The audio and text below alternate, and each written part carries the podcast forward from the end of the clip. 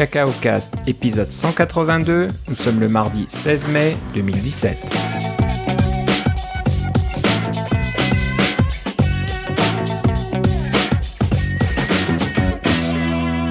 Bonjour et bienvenue à tous dans ce nouvel épisode de Cacao Cast. Comme d'habitude, Philippe Casgrain est avec moi. Comment ça va, Philippe? Va très bien, et toi, Philippe?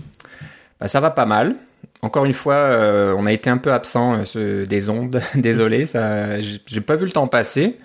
Je sais pas pourquoi. Je dis, oh, ça fait, ça doit faire euh, deux trois semaines qu'on n'a pas enregistré. Puis je regarde la date d'enregistrement du de l'épisode précédent, l'épisode 180. Puis je vois le 9 avril. mais, mais, ça, c'est parce que le printemps s'est éternisé à, ouais, en automne.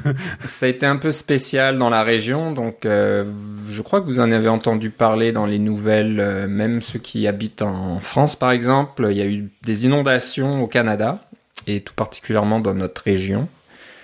Donc euh, ça a été un peu spécial, oui. C'était pas c'était pas facile pour beaucoup de monde et je crois que ça continue encore un peu pour les gens qui sont un peu plus à l'est oui, c'est ça, en pays aval. là-bas, en aval. Donc eux, ils se prennent euh, voilà tout, tout ce qui tout ce qui s'est écoulé euh, chez nous, ben eux ils l'ont un peu plus tard. Donc euh, tout le monde n'est pas encore sorti d'affaire. Alors Philippe, t'as été occupé hein, parce que ta, ta maman habite vraiment près du fleuve à Montréal. C'est ça. En fait, elle, elle, habite près de la rivière des Prairies, qui est la, la rive nord de, de l'île de Montréal. La rive sud étant la, le fleuve. mais vous avez peut-être vu aux nouvelles que Pierrefonds a été inondé. C'est un des, euh, un des endroits où l'eau s'est rendue le plus loin euh, sur l'île de Montréal. Ça faisait tout le temps les nouvelles. Euh, et ma mère habite à Pierrefonds, mais dans sa section, c'était, il y avait beaucoup d'inondations dans le sens qu'il y avait environ plus de Oh, je dirais, je dirais que j'en avais au-dessus, donc quoi, 60 cm d'eau par-dessus la rue. C'était quand même assez substantiel, tellement que en faisant une, je marchais, j'avais des, des, des, bottes de pêcheur, hein, avec des, des, bottes avec la salopette qui vont jusqu'à la poitrine.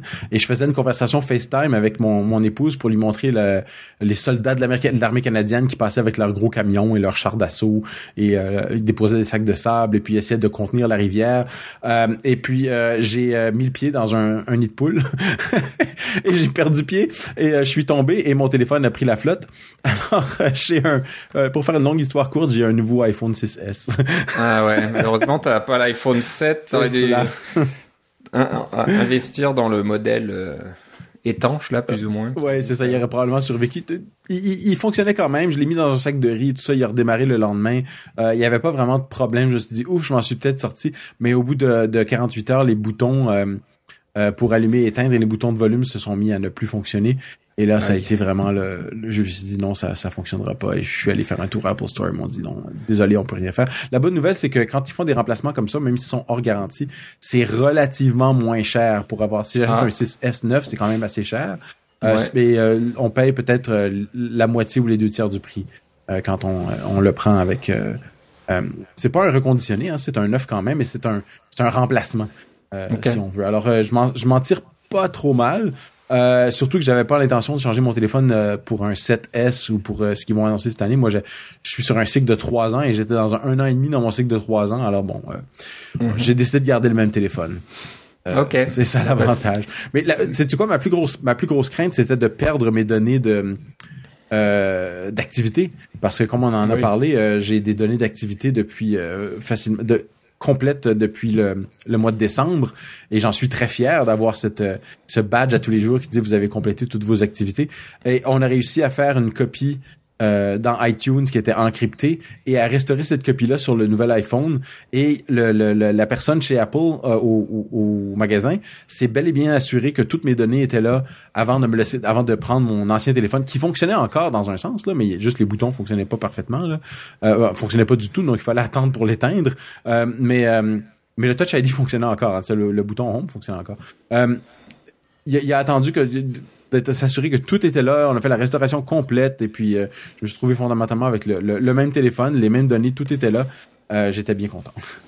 Heureusement, ouais. Oui, c'est ça. C'est une chance que tu aies pu ouais, faire la sauvegarde. Euh, tout, tout, est bien qui finit bien. Alors, si, si, si j'avais pas pu faire la sauvegarde, euh, et, mais que j'avais eu une sauvegarde iCloud, ça aurait, été, ça aurait fonctionné aussi, là, parce que les sauvegardes iCloud sont encryptées maintenant. Euh, mais euh, là, j'avais une sauvegarde sur disque, j'étais quand même bien content. Ça va quand même plus vite qu'une sauvegarde iCloud. OK. Bon, ce qu'il faut savoir aussi, c'est que le, la maison de ta maman a été épargnée grâce à une pompe dans le sous-sol qui a fonctionné à deux pompes. Donc, euh, oui, c'est ça. Alors, les, constructions, euh, ceux qui ont des maisons qui sont près des nappes phréatiques, dans le sous-sol, alors le sous-sol est, creusé et, finalement un sous-sol c'est une baignoire. Quand on y pense, c'est une espèce de baignoire en béton. Euh, les murs sont supposés être imperméables à moins que la fondation ait craqué, que ça passe à travers les murs. Mais normalement, les murs sont imperméables. Ce qu'il faut éviter, c'est que l'eau s'accumule autour de la maison et euh, euh, si l'eau reste tout le temps autour de la maison, ça va faire en sorte que les euh, le, béton va s'effriter. C'est quand même poreux le béton. Alors si on attend un, certain temps, l'eau finit par passer à travers les murs. Et quand elle passe à travers les murs, d'abord, ça fait de l'humidité dans la maison. Deuxièmement, quand il fait froid l'hiver, ça peut geler, ça peut faire craquer des choses. C'est pas une bonne idée. Donc autour des maisons, il y a ce qu'on appelle un drain français qui récupère toute l'eau qui est à proximité de la maison, hein, que ça coule du toit, etc. Ou que c'est dans le terrain, parce que dans ce cas-ci, nous, ça montait de la rivière, donc c'est le terrain qui se saturait d'eau, donc l'eau venait du dessous. Euh, et donc, toute l'eau, cette eau-là tombe dans le drain français. Le drain français se collecte dans un, un trou, qui est finalement une espèce de puits, euh, à même le sous-sol, dans lequel, normalement, on met une pompe. Et cette pompe-là, elle évacue l'eau, disons, dans la rivière. Alors, euh, il y a toujours cette pompe-là. Ben là, la pompe fonctionnait euh, de façon quasi permanente. C'était un petit peu inquiétant. Alors, euh, mon frère avait prévu le coup. Il avait une pompe de secours neuve et il avait aussi l'ancienne pompe qui fonctionnait, elle, en continu. Et alors, avec la pompe en continu, plus la pompe actuelle qui fonctionnait à tous les cinq minutes à peu près, on a réussi à contenir toute l'eau qui sortait du drain français et on était bien content. Ouais. Il n'y a pas eu de coupure d'électricité. Hein, exact. Ça aurait, été, ça aurait été un peu plus catastrophique s'il y avait une coupure d'électricité, effectivement pauvres personnes qui ont essayé de, de, sauver leur maison et puis malheureusement quand les les disjoncteurs et puis les, les postes euh, électriques, je sais pas comment on appelle ça, dans le quartier ont été inondés, ils ont dû couper les. Ben c'est ça, de façon préventive. Si, si ton si ton ta, maison a beau être relativement un, peu protégée parce qu'on peut mettre des sacs de sable autour de la maison pour empêcher l'eau de s'approcher, faire une espèce de petite île artificielle si on veut là. Euh, si euh, le reste des autres maisons ont pas ça, euh, et que l'eau s'infiltre dans les, les, systèmes électriques qui vont souvent couper l'électricité au quartier au complet. Euh, pour éviter que bon une inondation c'est c'est dommage. Ça fait ça fait beaucoup ça peut causer beaucoup de problèmes jusqu'à la perte de la maison. Mais euh, c'est une maison. Ça se remplace hein? Ouais, la vie sûr. non. C'est sûr. C'est sûr. Bon bah voilà. Bah, c'est bien qui finit bien. Le printemps arrive quand même, il fait meilleur, on a moins de pluie, donc euh, ça, ça va partir petit Oui, ici, ici euh, chez moi, la, la, la, plage à laquelle je joue au volleyball l'été, dont les auditeurs de longue date s'en rappelleront, euh, est complètement inondée. Alors on voit pas du tout la plage. il, y a un pied d'eau sur la plage. Il va falloir patienter un petit peu, puis faire du nettoyage avant que de pouvoir l'utiliser. Justement, la ville de Gatineau a une corvée de nettoyage en fin de semaine. Je pense que je vais mm. aller faire un tour. Mm-hmm.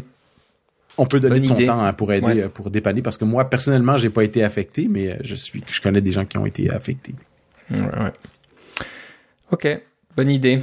Ben, courage à ceux qui, qui s'en remettent là, qui essayent de, qui font le nettoyage et tout ça, qui se débarrassent des sacs de sable et tout, et qui essayent de sauver leur maison, parce que le, problème c'est qu'on n'a pas beaucoup de temps. Hein. Si une maison a été inondée, il faut euh, aller dans les murs, peut-être enlever le. Ah, il faut tout enlever. Il faut tout arracher pour aller jusqu'au béton. Oui, c'est ça. Ouais, tout arracher, tout sèche pour qu'il n'y ait rien qui commence à moisir là-dedans. Voilà. Euh, voilà, c'est un peu la course contre la montre pour beaucoup de monde. On leur souhaite bon courage.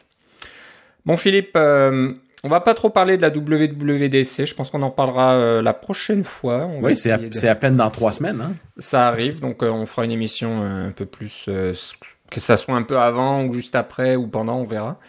Euh, mais voilà, il y a juste quelques rumeurs qui parlent de, matériel, euh, de peut-être un MacBook 12 pouces mis à jour. Je pense que ça fait plus d'un an que ça n'a pas été mis à, jour, donc ça serait pas trop étonnant. Euh, on parle de MacBook Pro avec les processeurs Kebilec.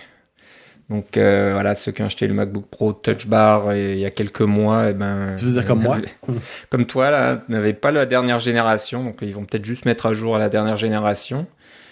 Et puis, euh, peut-être MacBook Air mis à jour aussi, parce que le MacBook Air, c'est toujours un des derniers Mac euh, avec écran non Retina. Oui, mais c'est leur plus gros vendeur. Hein. Ça se vend très bien parce qu'il est pas très, il est pas cher, il est abordable, donc ça plaît beaucoup au petit budget, aux étudiants.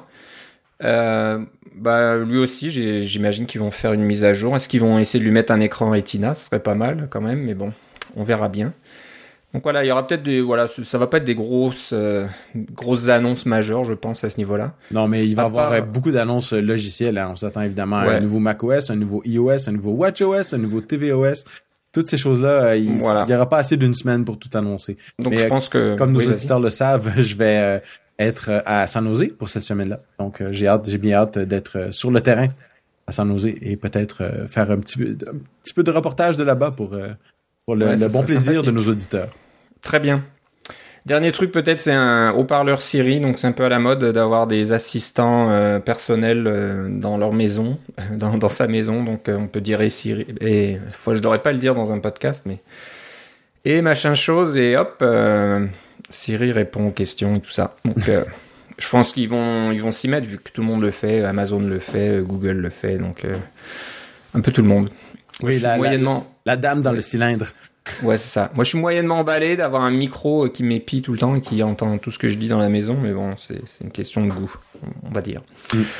Bon, euh, à part ça, euh, juste après l'enregistrement de l'épisode 181, euh, tu, as, tu as été euh, interviewé par... Euh, c'est un autre podcast ou c'est un site? Oui, c'est un podcast.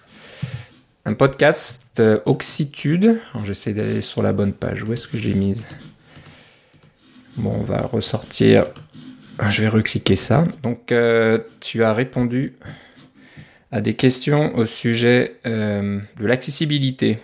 Oui. comment ça s'est passé? Comment tu as été euh, contacté par ben, Par courriel, bien sûr. non, par, par Twitter, pardon. J'ai été contacté par Twitter. et puis là, c'est ça, je vais essayer de retrouver.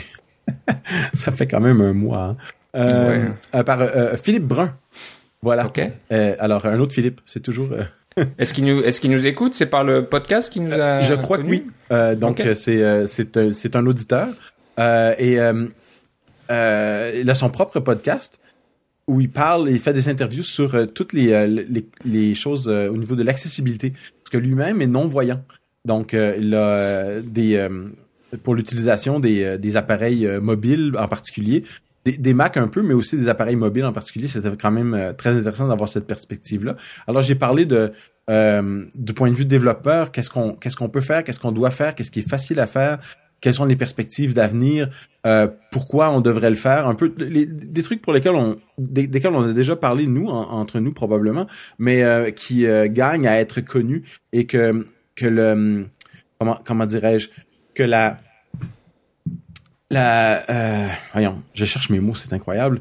Euh, L'avenir est quand même euh, plutôt rose pour l'accessibilité parce que les, euh, les développeurs sont de plus en plus sensibles à cette, cette partie-là de leur application, de faire en sorte qu'elle soit accessible. Et les outils sont tous là pour pouvoir créer des applications accessibles. On peut sur notre notre iPhone, on peut mettre le mode rideau qui fait en sorte que votre écran est complètement noir et vous faites tout avec les avec le toucher et les et la euh, la, détection et la, la synthèse vocale. Alors, c'est une façon pour les, les, développeurs, même qui sont voyants, de pouvoir euh, expérimenter qu'est-ce que c'est que leur, leur euh, interface de façon non voyante et de peut-être trouver des problèmes et les, les améliorer aussi en même temps. Mm-hmm. Donc, on a parlé d'un peu tout ça. ma perspective était plutôt optimiste, alors que je crois, je crois avoir compris que certaines personnes ont un un look un peu plus pessimiste, comme quoi les, les, euh, les non-voyants sont souvent laissés pour compte. Euh, donc on les met de côté, on, on n'y passe carrément pas. C'est une, mais il y en a, il y en a vraiment beaucoup, plus qu'on pense, euh, parce qu'il y a des non-voyants permanents, mais il y a des non-voyants temporaires. Il y a des, il y a des malvoyants aussi, des gens qui ont plus de difficultés à voir. Il y a la population qui devient de plus en plus âgée en général, donc on, on, a besoin d'avoir toutes les caractéristiques d'accessibilité pour que ce soit plus facile à utiliser.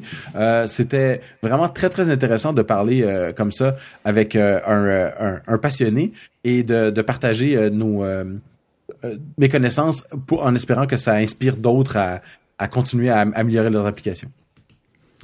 C'est excellent. Ouais, moi je suis d'accord avec toi. J'ai j'ai eu une petite expérience dans le, comment dire l'ajout d'accessibilité à une application iOS. J'ai fait ça sur l'application du transport en commun de la ville d'Ottawa mm-hmm. et j'ai appris beaucoup. C'est vrai que c'est des choses qu'on connaît pas hein, quand on est on n'a pas de souci, par exemple, de, de vue ou de choses comme ça, et puis d'apprendre à rajouter le code et à rajouter ce qu'il faut dans une application pour la rendre accessible, à, changer certains labels ou à rajouter des labels d'accessibilité avec plus d'informations euh, ce qu'on peut voir éventuellement euh, à l'écran aussi. C'était vraiment intéressant. Donc euh, moi ça m'avait plu. Donc euh, mais mais ce que j'avais je, viens, de me rappeler aussi parce que là ça fait un petit bout un petit moment. Je vous conseille d'aller l'écouter si vous êtes le moindrement intéressé par l'accessibilité et que ma voix ne vous horripile pas trop. parce qu'avec mon accent, n'est-ce pas? Euh, Mais euh, euh, ce que j'avais ce que j'avais déterminé aussi, c'est que il y a une bonne emphase maintenant sur les tests unitaires et sur les tests d'interface. Hein? On a parlé de XC UI Test, le framework d'Apple qui est intégré maintenant dans Xcode 8 pour pouvoir faire des tests d'interface, un peu comme du scripting. Et tout ça utilise les fonctions d'accessibilité hein, pour dire qu'on va appuyer sur tel bouton et des choses comme ça. C'est toutes les fonctions d'accessibilité. Donc, si votre application est bien accessible, elle est facile à tester aussi. Donc, c'est une façon de faire d'une pierre deux coups et de vraiment euh, euh, augmenter vos euh, un peu vendre l'accessibilité en disant vous savez ça va nous aider à faire des tests unitaires notre application va être meilleure pour ça. Et en plus la population malvoyante non voyante va se trouver avec une meilleure application. Donc c'est une situation qu'on appelle gagnant gagnant n'est-ce pas? Excellent. Voilà, donc on vous invite à aller sur le site oxytude.org, o x y t u d e.org et euh, abonnez-vous au podcast de, Philippe, donc euh, ça a l'air vraiment intéressant et voilà. À, moins que vous ayez atteint votre quota de Philippe, auquel cas allez les voir eux et vous reviendrez plus tard.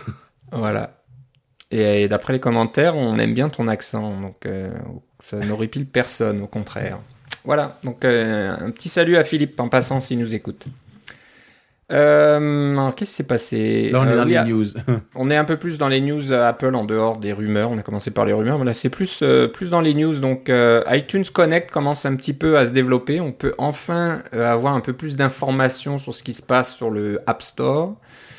Ce n'est plus comme avant, juste voilà le nombre de téléchargements de votre application et puis point, point barre, plus ou moins, il y avait vraiment rien d'autre. À peu près, ouais. Euh, maintenant, Apple euh, commence à donner un peu plus d'accès à ces données-là. Donc, euh, je te disais à la préparation de l'émission, est-ce que c'est des outils qu'ils avaient déjà? Est-ce que c'est une acquisition d'une société qui, fait ce, qui faisait déjà ce genre de ah, peut-être, d'analyse bon enfin bref on, s'en fout c'est pas le problème mais au moins c'est c'est partagé et puis c'est offert aux développeurs. Donc voilà maintenant dans iTunes Connect on peut avoir plus d'informations. Donc là je regarde un petit peu leur page qui parle euh, des, des, nouvelles données euh, disponibles. Donc euh, voilà, on peut savoir comment, comment les, utilisateurs ont découvert votre application, d'où comment ça marche.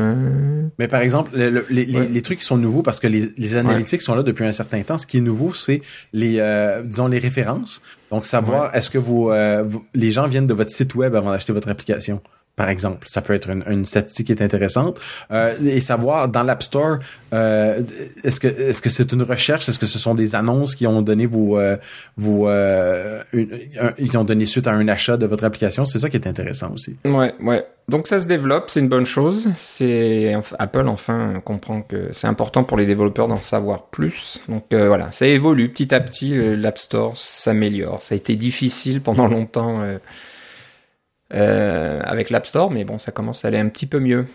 Donc voilà, si vous allez euh, faire un petit tour euh, du côté du développeur.apple.com, voilà, cherchez côté des App Analytics. Ou alors carrément connectez-vous sur votre compte iTunes Connect et toutes les informations sont là aussi.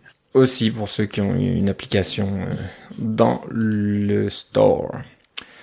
Apple encore offre des cours en ligne, donc intéressant aussi.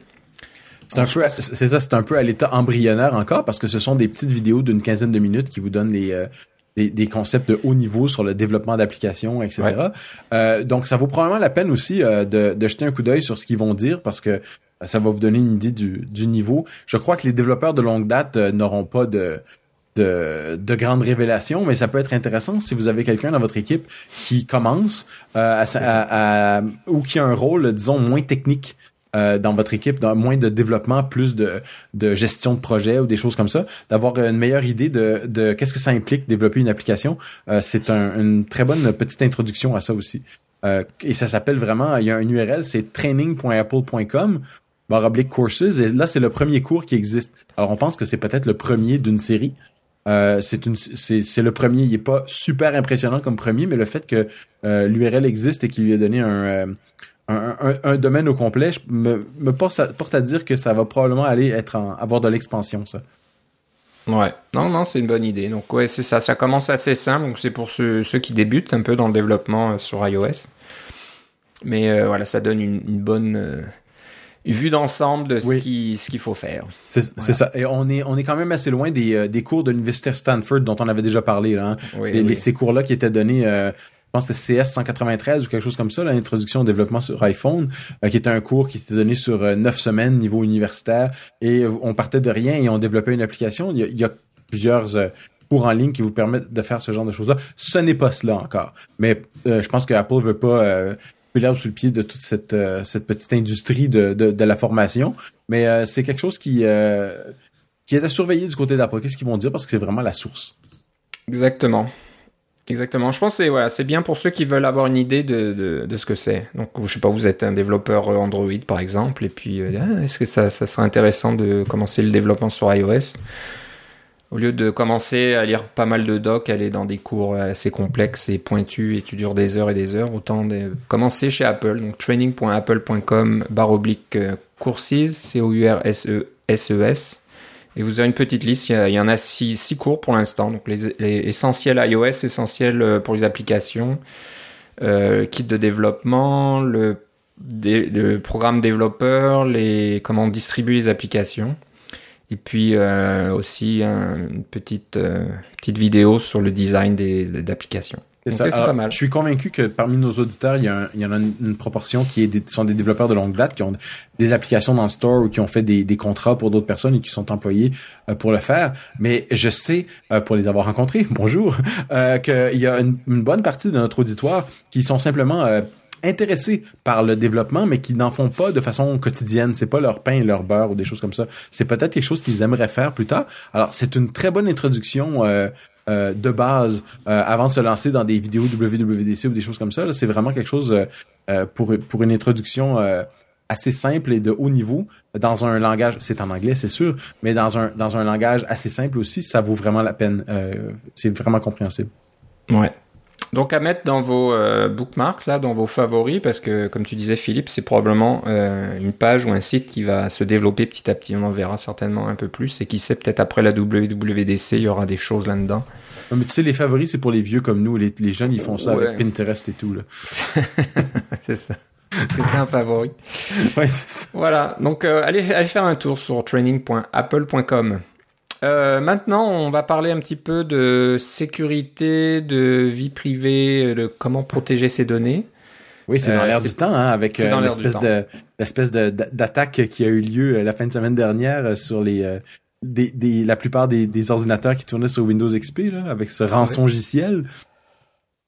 C'est ça, donc bon, c'est pour les utilisateurs de Mac comme nous, c'est un petit peu moins grave, mais bon, ouais, ouais, mais pas s'endormir. On, peut se faire, on peut se faire avoir aussi, mais aussi il y a toute une question de vie privée là-dedans. Ouais, ouais. Euh, savoir qui, qui c'est quoi euh, votre fournisseur de services internet en connaît probablement beaucoup plus sur vous que vous euh, voudriez bien le savoir. Voilà, donc ben, il y a moyen de faire son propre réseau virtuel privé, les fameux VPN. Et Philippe, t'en as vu un passer qui s'appelle Streisand, comme la chanteuse Barbara. Oui.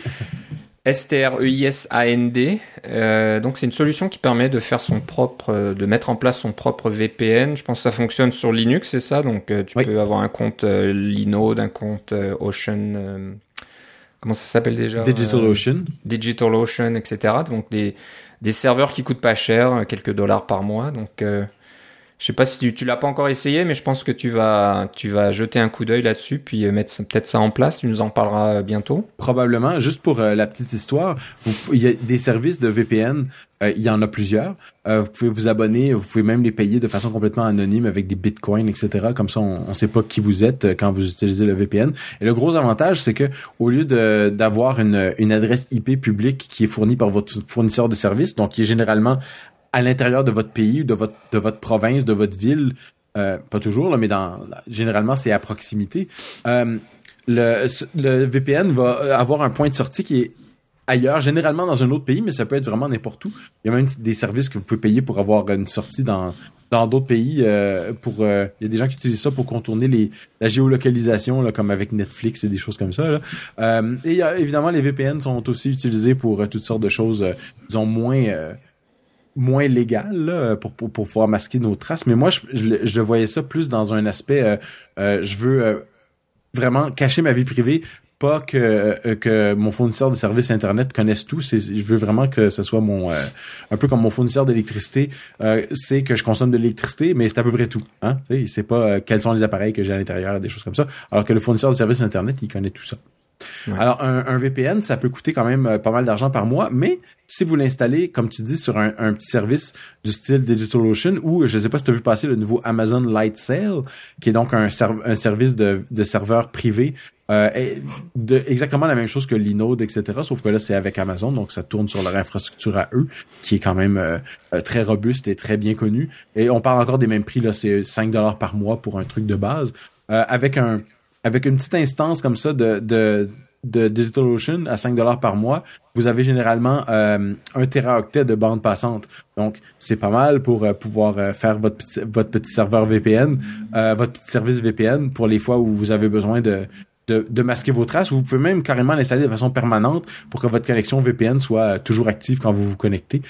c'est aussi très pratique quand vous êtes pas chez vous, mais disons dans un café ou des choses comme ça, et vous voulez avoir un, vous avez aucune euh, aucune sécurité dans la connexion Wi-Fi, vous établissez un VPN et voilà, vous sortez d'un endroit que vous contrôlez parfaitement, qui est votre serveur DigitalOcean ou autre. Euh, donc, vous n'avez pas de risque de vous faire intercepter, d'avoir une attaque euh, pour pouvoir... quelqu'un peut prendre le contrôle de votre ordinateur ou quelqu'un peut intercepter vos communications encryptées. Non, vous avez déjà votre propre tunnel. Je dirais que, à mon avis, c'est l'utilisation la plus... Euh, la plus intéressante, c'est que quand on est à la maison, on a quand même une certaine confiance en notre fournisseur de services Internet. C'est pour ça qu'on l'a choisi. Et puis, on peut changer de service de, de, de, fournisseur Internet. Mais quand on est dans un café ou à l'aéroport ou à n'importe quel endroit dans le bus, on n'a aucun contrôle sur le fournisseur de services Internet, à moins d'utiliser son, téléphone. Mais même, même ça, son téléphone, il va se brancher sur un réseau euh, lambda, puis on n'a pas d'idée. Alors, avec un VPN comme ça, euh, vous avez votre connexion sécurisée et personne ne va pouvoir écouter vos, euh, vos transactions bancaires, etc. C'est, ça vaut vraiment la peine de au moins jeter un coup d'œil et puis de se le garder en euh, peut-être dans, dans, la poche pour pouvoir euh, le jour où vous allez être dans une situation où vous en, vous en avez besoin, vous dites ah mon service est en place, je peux juste connecter le VPN et voilà c'est fait.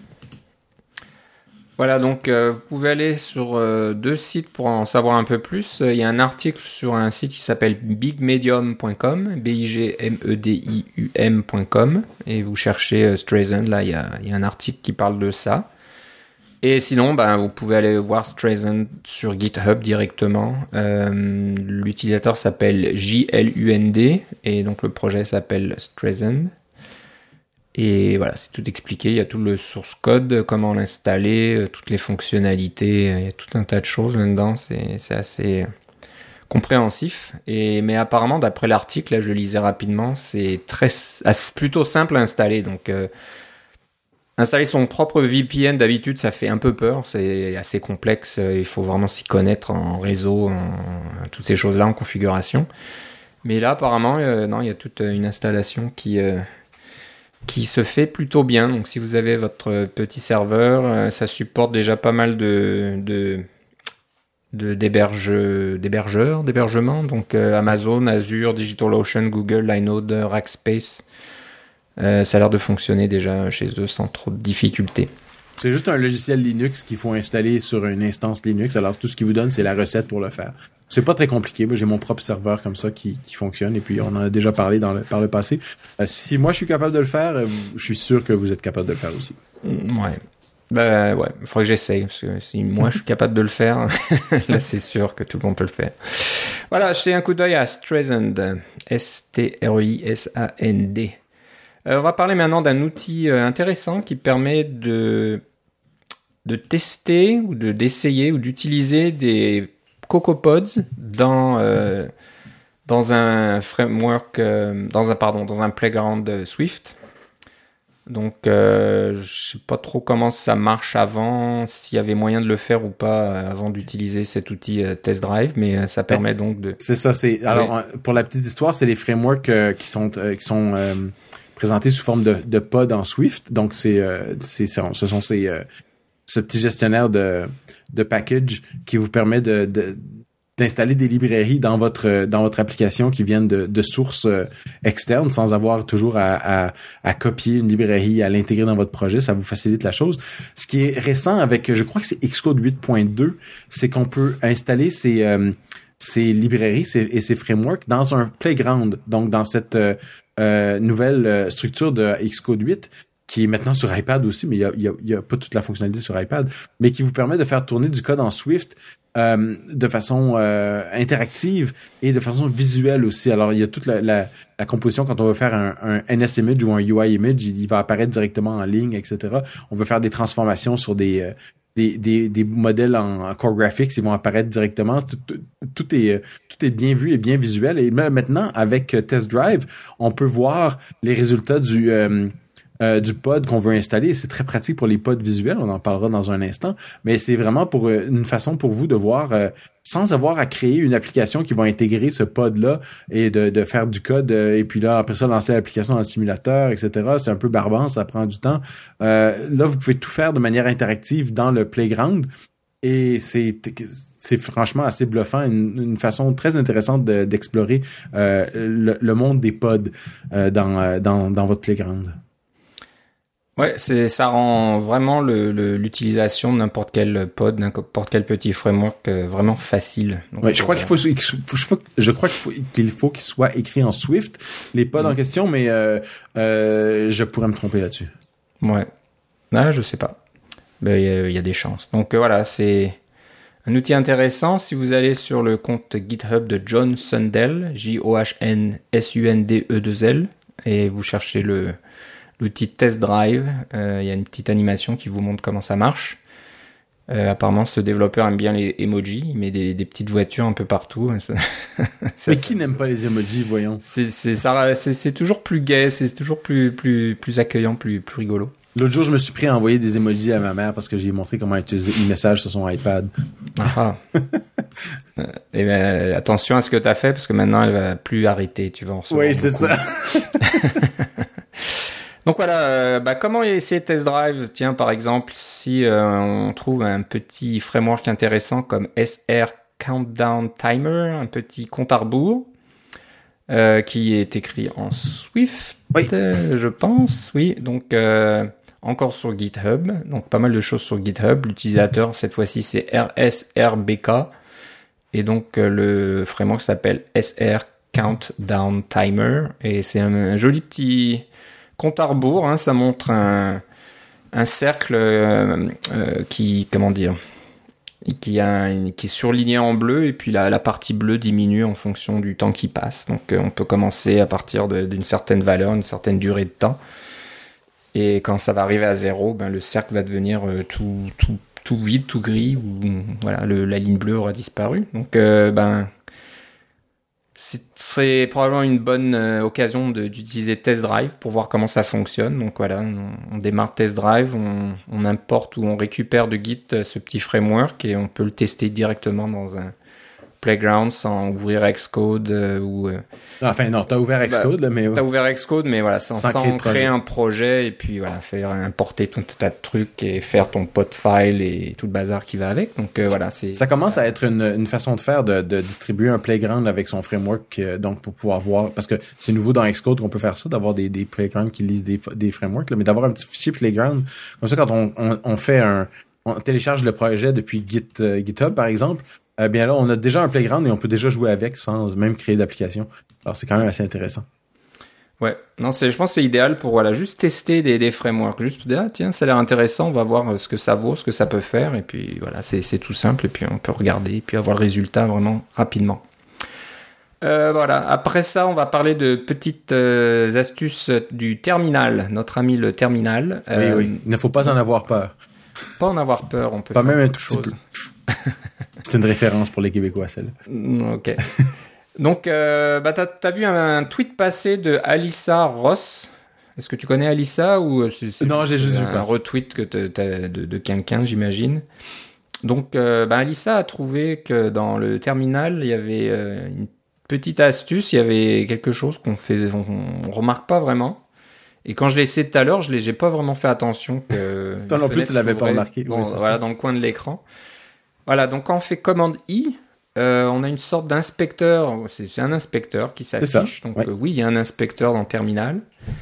Et, euh, bah, ça montre pas mal de choses. Mais par défaut, cet inspecteur-là, il vous permet de choisir, disons, la couleur de votre terminal. Hein. Que vous voulez changer de style, vous voulez qu'il soit, vous voulez qu'il soit bleu, rouge, etc. Là, chacun a son propre style. Moi, j'aime bien le style homebrew avec vert sur écran noir. Là. mais ça, c'est la, la, la, sélection par défaut. Mais il y a un autre onglet, n'est-ce pas? Ouais. Dans cette fenêtre. L'onglet Info.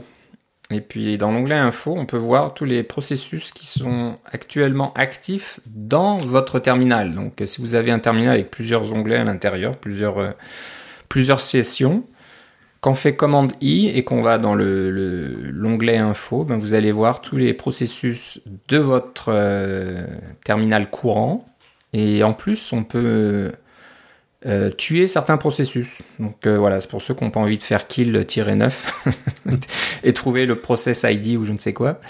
Euh, bah c'est facile, il y a juste à aller faire commande I, puis de trouver votre processus dans la liste et puis voilà, de le tuer directement. Donc quand on fait du, du développement, on teste du code serveur par exemple, ou je ne sais, ou autre, des fois c'est bien d'avoir ce petit outil. Ou quand on a euh, un, script qui appelle un autre script, qui appelle un autre script, qui appelle un autre script, on va voir toute l'arborescence. Alors ça, c'est quand même intéressant aussi. Ça, c'est pas mal, ouais. Donc voilà, c'est macOS. Hein. C'est plein de, de, petits trucs comme ça, de, de, de, choses que on a, personne n'a vraiment demandé euh, à l'origine, mais que les développeurs chez Apple ont rajouté au fil des années. Et voilà, quand, quand on le sait, euh, c'est une révélation. On dit, ah, c'est vraiment pratique. Voilà, donc ouvrez votre terminal, faites commande I, allez dans l'onglet Info et vous verrez euh, donc l'arborescence euh, de vos processus. Bonne trouvaille euh, d'Alissa. Je sais pas si où elle l'a trouvé, mais bon, elle, a peut-être remarqué elle. Oui, c'est ça. Elle fait attention. Bon, un truc rigolo aussi pour le terminal, ceux qui en ont marre du, du, look actuel du terminal, il y a de quoi se compliquer la vie, on va dire. c'est un, peu rigolo, mais bon, moi je trouve ça un petit peu, un petit peu compliqué. C'est quelque chose qu'on va peut-être pas faire euh, de façon permanente, mais il y a moyen de donner un look euh, Commodore 64 à son terminal. Donc euh, donner un look rétro, bah, c'est pas mal. C'est juste que je me souviens pas, mais c'est quoi la, résolution Ça doit être 40 caractères sur 30 euh, lignes ou quelque chose quelque chose comme ça, ouais c'est ça. Mais je, je, pense que c'est pas ça l'idée c'est que quand euh, est-ce que tu en as déjà eu un Commodore 64 toi? Mm, non j'en ai, vu. Des, mm. des moi, je peux... en avait mais moi j'en avais pas. C'est ça. Moi je peux dire que c'est mon premier ordinateur. C'est le premier le premier ordinateur. Alors ça évidemment ça met une date sur euh, quand est-ce que j'ai eu mon premier ordinateur mais c'était un Commodore 64 et ce qu'il y avait de rigolo c'est que quand tu l'allumes le Commodore 64 il te donnait des informations de diagnostic mais parce que tu étais déjà dans le basique. Alors il te disait ah bon on a 64 cas de mémoire, on a euh, 38 euh, 000 euh, octets de libre. Octets, hein, pas des kilo-octets, même pas là. 38 000 octets de libre, donc 38 kilo-octets de, de disponible. Et puis là, il y avait, euh, c'était marqué ready parce qu'on était directement dans l'interpréteur basique. Alors, on pouvait déjà directement écrire des programmes. Et l'ordinateur s'allumait et c'était ça. Alors, l'idée, c'est de faire en sorte que quand on démarre notre fenêtre de terminal, il nous met ces petites informations, dire vous êtes dans, la, dans le shell bash de telle version, vous avez tant de mémoire disponible, etc. Et là, il, il marque ready, mais là, évidemment, vous êtes dans bash. Vous n'êtes pas dans le basique du Commodore 64. Euh, pour un effet un peu plus complet, vous pouvez changer les couleurs de votre terminal à celles du, euh, du Commodore 64 qui sont fournies dans l'article. Euh, et puis... Euh, hein, c'était c'était du, du, bleu pâle sur du bleu foncé pour les nostalgiques. Et puis vous pouvez même télécharger une fonte euh, qui va vous euh, donner le look vraiment Commodore 64. J'espère que vous ne t'offrez pas tourner en 40 caractères par 30 lignes parce que c'est pas beaucoup, mais et sur un écran Retina ça va être assez assez rigolo. Mais c'est un peu pour la c'est un peu pour la nostalgie, mais un peu pour le, le aussi le fait que c'est pratique d'avoir un petit fichier de démarrage qui vous fait des qui vous met vos alias en place, etc., qui vous met votre votre ligne de commande de la façon dont vous l'aimez, etc. Toutes ces choses-là. Je veux pas rentrer dans les détails de comment on fait ça, mais euh, dans ce script-là, vous pouvez avoir euh, toutes les informations pour avoir un look un peu rétro. Voilà. Bon, on parle de, limite de 40 caractères. Je pense que ça doit s'adapter à la taille du, terminal. Donc, euh, oui. Ça, doit être plus grand que ça. C'est juste la, fonte, les, couleurs et tout ça qui, mais ouais, c'est rigolo. Donc euh, voilà, si vous allez sur euh, le site Retro Games Ultra, R-E-T-R-O-G-A-M-E-S Ultra, U-L-T-R-A.com, euh, voilà, vous cherchez un petit peu C64, puis voilà, il y aura un petit article avec un le, petit peu de, de, bash, là, de code bash que vous devez rajouter dans votre bash profil, profile. Ouais. Et puis le lien vers la fonte euh, C64 Pro, la police de caractère C64 Pro, vraiment pour avoir tout l'effet euh, Commodore 64. Donc voilà, les nostalgiques comme toi Philippe, qui veulent rappeler, se rappeler leur jeunesse, euh, on peut s'amuser donc à avoir le look Commodore 64. Ça c'est une bonne idée, ça j'aime bien. Très drôle. Bon, on va arriver au dernier sujet de notre émission aujourd'hui. Euh, ça parle d'emojis, donc j'en parlais tout à l'heure. Les développeurs aiment les emojis, on aime tous les emojis. Mais euh, comment euh, rendre l'entrée d'emojis plus facile dans macOS 10, dans tout le système? Eh ben, si vous utilisez un outil qui s'appelle Rocket, R-O-C-K-E-T, de Matthew Palmer sur son site matthewpalmer.net, et voilà, vous pouvez faire ça. Donc, euh, Philippe, tu me disais que ça fonctionne euh, sur le même principe que dans Slack.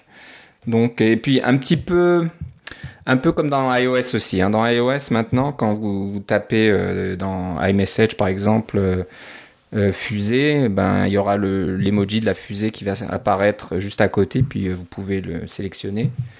Bah là, c'est pour faire la même chose sur le Mac au niveau euh, du, du, système. Donc, euh, c'est un petit peu différent parce que là, il faut mettre deux points et puis commencer à taper euh, le, le, mot qu'on veut mettre en emoji. Et apparemment, tu me disais que c'est même localisé. Ça marche en anglais ou en français si votre système est en français. Oui. Donc, Rocket, il y aura une petite fusée. Puis fusée, il y aura une petite, la, même petite fusée aussi. C'est ça. Et d'après ce qu'on voit sur le site, il y a aussi les, les GIFs animés. Hein. Oui. Donc euh, ça va un peu plus loin quand même que juste les, des emojis. Donc euh, vous pouvez euh, vous pouvez rajouter des, des petites animations en fonction du mot que vous avez tapé. Donc Philippe, tu l'as installé, ça fonctionne bien? Oui, oui, ça fonctionne bien. Il y, a ce que ça fonctionnera pas dans certaines entrées de texte, mais comme par exemple ça fonctionne pas dans Google Docs, mais je l'ai essayé dans les éditeurs de texte normaux et ça fonctionne bien. Euh, dans certaines pages web aussi, ça fonctionne bien. Euh, pour la petite histoire, euh, si vous allez dans le menu édition généralement de votre de votre application, vous allez avoir le dernier item qui s'appelle emoji et symbole. Et cette petite palette là, qu'on peut, c'est un peu comme un inspecteur, on peut la garder en, vue dans toutes les applications, etc. Emoji et symbole, vous pouvez double-cliquer pour insérer des emojis et puis ça va vous garder vos, vos, vos emojis les plus récents. Mais d'une part, on s'en rappelle pas où ils sont. Euh, où elle est cette palette là et puis d'autres euh, enfin moi je sais et puis d'autre part euh, elle est quand même quand même de la place hein, cette palette là si on est pour la garder de façon permanente là sur nos écrans à 15 pouces ça c'est quand même assez pour pour avoir des emojis. C'est beaucoup plus simple d'avoir cette petite application qui est dans la barre des menus et qui va vous donner soit un un, un, menu, une fenêtre surgissante, ou alors, comme te disais, si tu tapes deux points et puis tu commences à taper le nom d'un emoji, comme deux points sourire va vous donner l'emoji du sourire, etc. Euh, et ça marche vraiment en français. Vous écrivez vraiment deux points SOU et ça marche avec le français. Si votre système est en anglais, ça va donner SOU veut sûrement donner autre chose.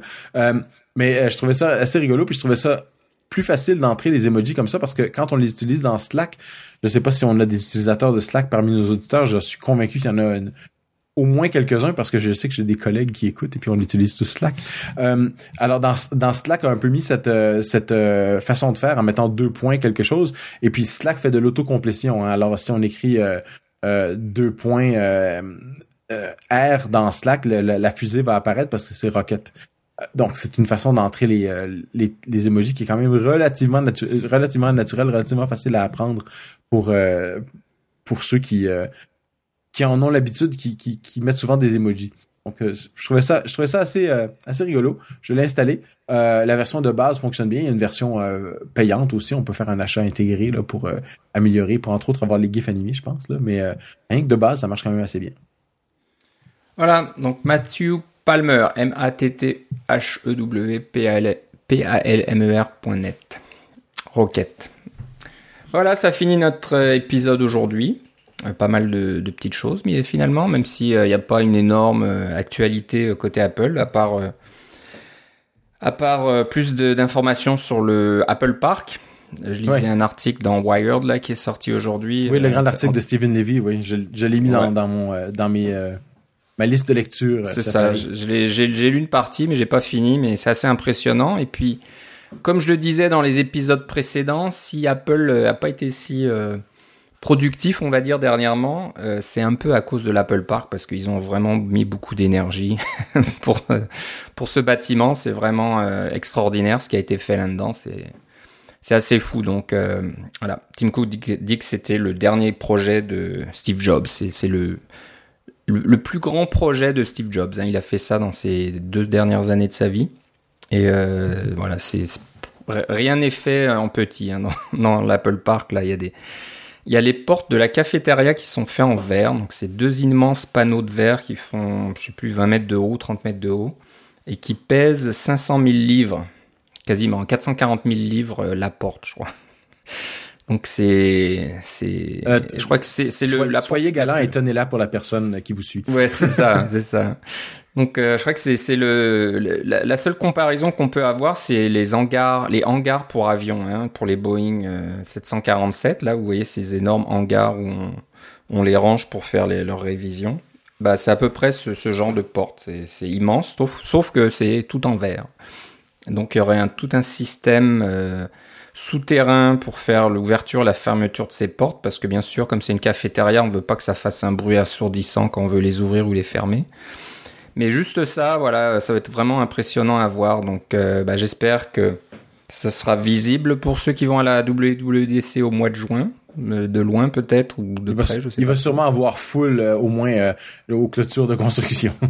c'est certain. Donc euh, voilà. Donc tout un bon un bon un bon bon article, c'est probablement tout en anglais, mais si vous allez sur le magazine Wired, W I R E D, il y a tout un article là-dessus, mais je pense qu'on va en voir plus. Là, c'est vraiment l'avant-première, donc on voit quelques photos, on voit un peu quelques bureaux à l'intérieur, mais rien de vraiment précis pas vraiment de vue d'ensemble ni rien. Donc je pense qu'ils veulent pas trop en montrer. Ils vont certainement, euh, voilà, en faire la présentation. Qui sait à la, à la keynote de la WWDC, je serais pas étonné qu'il y ait un, petit reportage ou des, une petite vidéo qui parle un peu de tout ça. Ouais, parce que c'est quand même un projet de Johnny Ive aussi, hein. Alors. Euh, c'est ça. Donc euh, il s'est occupé de beaucoup de choses là-dessus. Donc voilà, on voit pourquoi les les Mac Pro ça avance pas beaucoup.